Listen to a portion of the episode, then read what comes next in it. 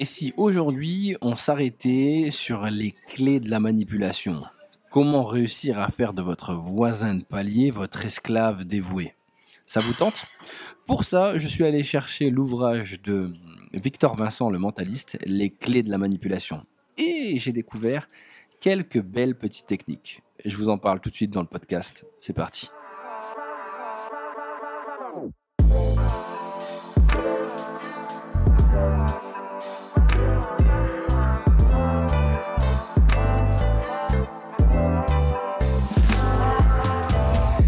S'il y a bien un mot avec lequel les gens ne sont pas à l'aise, c'est manipuler. Alors parce que tout simplement, lorsqu'on l'entend obligatoirement, manipuler a un côté négatif. Mais quand on y pense bien, ce mot peut être réellement intéressant dans la manière d'aborder les gens, dans la manière d'avancer, dans la manière de gérer, voire même de manager. Alors, pour ça, j'ai tenté d'aller lire quelques livres qui pouvaient être intéressants sur le sujet et je suis tombé sur le livre de Victor Vincent. Alors vous le connaissez sûrement, il est mentaliste, il est passé à la télé plusieurs fois et j'étais intéressé par son livre qui souhaitait me donner les clés de la manipulation. Alors, est-ce qu'il a réussi? Est-ce qu'il n'a pas réussi? Ça sera tout le sujet de ce podcast.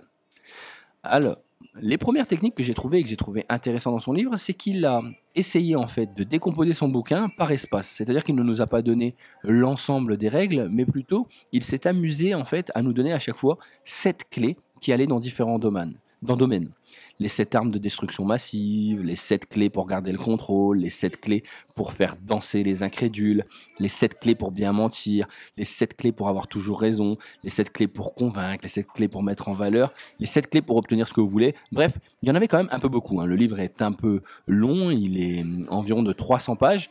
Par contre, pour les gens qui n'aiment pas lire, c'est hyper intéressant car chaque clé est expliquée en une page à peu près.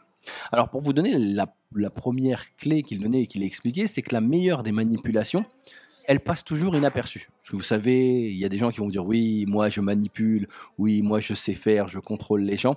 Et en général, vous le savez, ce sont ceux qui parlent le plus qui savent souvent en faire le moins. Eh bien, dans manipulation, c'est la même chose. Si réellement vous voulez manipuler, vous devez à tout prix avoir l'apparence et les codes, non pas d'un manipulateur, mais d'une personne qui soit hyper simple, c'est-à-dire simple, courtois, à l'écoute. Quelqu'un de qui on ne se méfierait pas. La deuxième chose que je trouve intéressant, c'était de ne jamais se confier. En fait, on s'en rend pas compte, mais souvent quand on parle aux gens, on se confie, on va leur dire ce qui va pas, on va critiquer telle personne, on va expliquer ce qu'on a. Et en fait, quand on le dit, on pense que c'est bon, sauf que ces personnes-là vont le retenir et à un moment pourront l'utiliser contre nous ou même avoir des a priori. C'est-à-dire que quand on critique quelqu'un avec quelqu'un, la personne se dit peut-être que quand elle n'est pas avec moi, elle fait exactement la même chose. Ensuite, il y avait ce principe de ne jamais se plaindre en public. C'est encore différent. Vous le savez, il y en a qui adorent laver leur linge, sale devant tout le monde. Eh bien, il faut éviter encore une fois d'étaler ces problèmes en public parce que tous les gens pourront s'en servir d'un moment ou un autre contre vous. Je m'explique si euh, quand vous êtes au boulot, vous expliquez à quel point vous êtes fatigué, et, euh, que vous avez du mal à tenir le rythme, et que malheureusement après un grand projet arrive, vous auriez voulu travailler dessus, on pourra l'utiliser en disant écoute, on a senti que tu étais fatigué, on a préféré pas te le donner. Une dernière chose qui est intéressante que je trouvais bien, c'est se faire aimer. Alors attention, je ne parle pas de venir quémander l'affection, mais plutôt en fait de réussir à rendre des services aux gens et à les aider. Alors pourquoi vous allez me dire ça? Bah, Parce que tout simplement, c'est comme un principe de dette. Lorsque vous aidez quelqu'un ou vous allez essayer de l'écouter, cette personne va être redevable d'une certaine manière euh, par rapport à vous et vous pourrez à ce moment aller la chercher pour lui demander quelque chose. De plus, si vous l'avez aidé, elle s'en souviendra, donc elle aura un aspect plutôt positif envers votre personne, ce qui sera très très bon pour la suite. Alors après, ce que j'ai trouvé intéressant dans son bouquin, encore une fois, hein, je vous l'explique, c'est qu'il est vraiment accessible à tous et qu'il s'est appuyé sur deux ou trois ouvrages qui font référence dans le domaine. Alors, euh, il s'est appuyé sur, euh, si je ne vous dis pas de bêtises, que je me souviens, le petit traité de manipulation. Il s'est arrêté sur Arthur Schopenhauer et l'art d'avoir toujours raison. Et il s'est arrêté aussi sur euh, des principes de programmation neuro-linguistique. Et ça, je trouvais ça intéressant de pouvoir les expliquer dans des domaines assez simples. Alors dedans, il y, a, une partie que j'ai appréciée au tout départ, c'était les sept armes de destruction massive. Alors vous allez voir qu'on les utilise tous. Après, vous pouvez vous dire non, je ne l'utilise pas, mais au fond de vous-même, vous savez très bien que vous l'avez déjà fait. La première, c'était le chantage affectif. En fait, plus on est proche de quelqu'un, plus on a de fortes chances de pouvoir lui demander ce que l'on souhaite. Pourquoi? Parce qu'on passe d'une situation qui est rationnelle à une situation émotionnelle. En gros, on utilise l'affect pour obtenir ce que l'on souhaite. Alors on le fait énormément en couple, on le fait aussi euh, avec certains de ses amis proches, et en général, on sait que ça peut marcher, parce que de ce fait, la personne ne pense plus à la raison, mais juste à l'émotion. La deuxième chose, c'est les menaces. Oui, il faut savoir que, aussi étrange que ça paraisse, la menace a un véritable poids en termes de manipulation, car elle peut toucher en fait le cœur des personnes. Ah oui, en fait, on va aller chercher leur ego, on va leur faire peur, et la peur amène le sentiment d'urgence, et de ce fait, peut avoir un poids sur les personnes. Encore faut-il réussir à faire les bonnes menaces. Ensuite, il y a autre chose, les fausses promesses. Alors, ça, c'est quelque chose qu'on utilise souvent. Alors, je pense qu'on l'a tous déjà utilisé utiliser une fausse promesse pour essayer de donner une carotte à la personne afin qu'elle avance avec nous et essayer de la faire tenir dans le temps. Alors quand je vous dis ça, vous dites mais c'est horrible. Et pourtant, on le voit assez souvent. Je prends un exemple. Euh, alors c'est pas le meilleur exemple au monde, mais euh, si je vous parle de quelqu'un qui euh, a une relation, euh, un qui a une relation avec une autre personne que sa copine officielle et qui va lui promettre monts et merveilles en lui expliquant que non, ne t'inquiète pas, je vais quitter ma copine, ça va se faire, on ne va pas rester ensemble. Oui, oui, ne t'inquiète pas, là ça avance, je me sens bien avec toi. En fait, ces promesses ne sont là juste que pour satisfaire en fait euh, l'ego de l'autre, la rassurer, mais en même temps n'amènent pas vers une véritable solution. Et puis après, il y a aussi cette fameuse rétention d'informations. C'est-à-dire qu'on ne va pas tout dire pour ne pas en fait perdre un avantage sur l'autre et puis surtout pouvoir se dédouaner si jamais il y a quelque chose. Alors, je précise tout de suite, hein, ça n'est pas parce que j'ai lu ces techniques et que je vous les explique qu'obligatoirement, de un, je les utilise et de deux, que je les cautionne.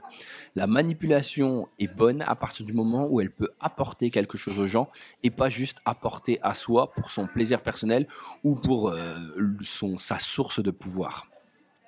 En fait, si on exerce une influence, c'était Henri de Monterland qui disait ça, feignez au moins de l'ignorer.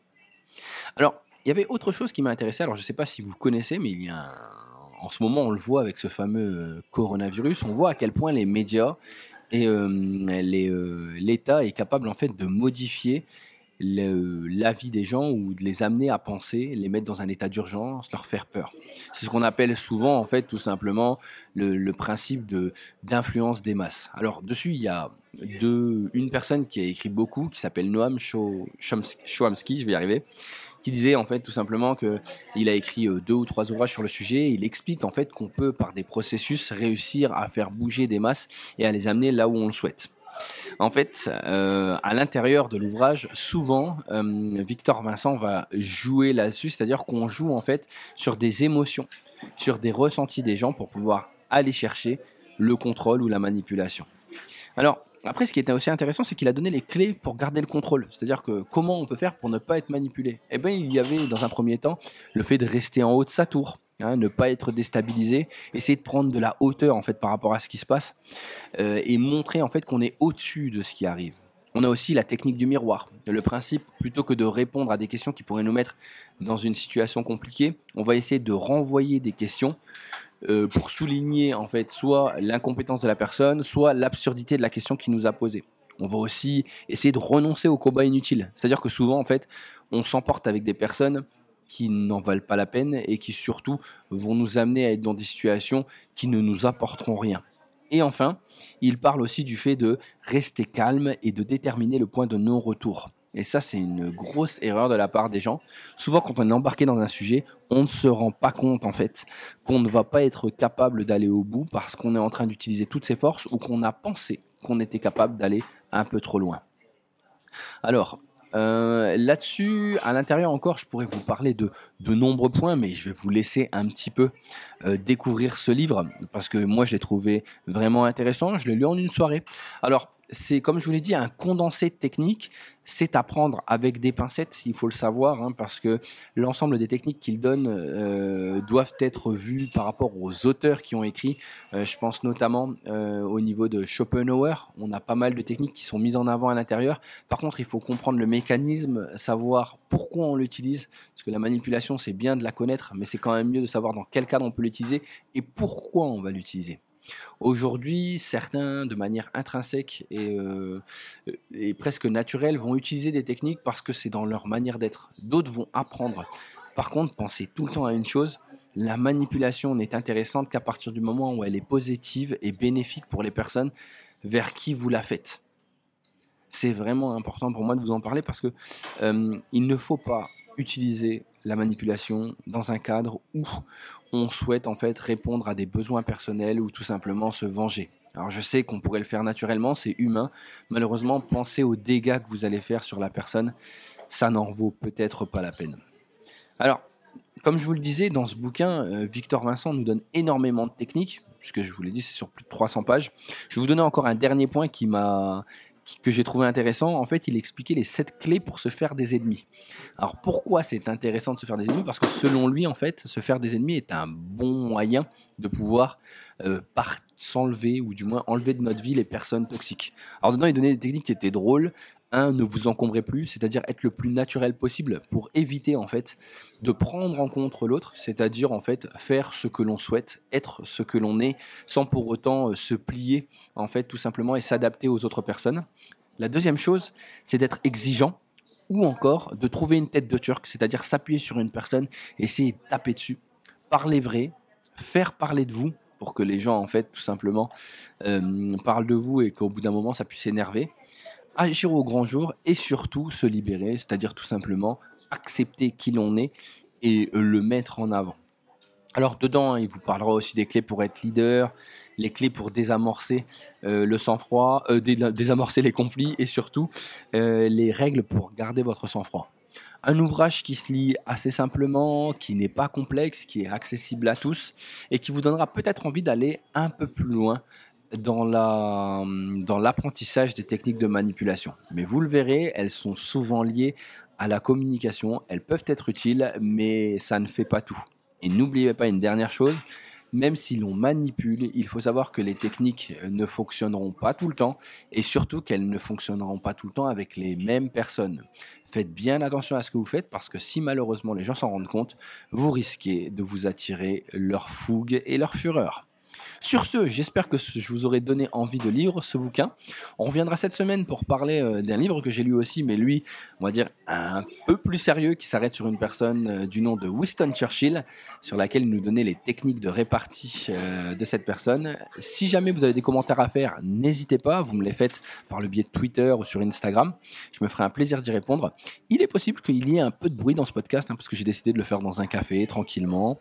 J'espère en tout cas que vous aurez apprécié. N'hésitez pas à me donner vos avis, prenez soin de vous et à très très vite.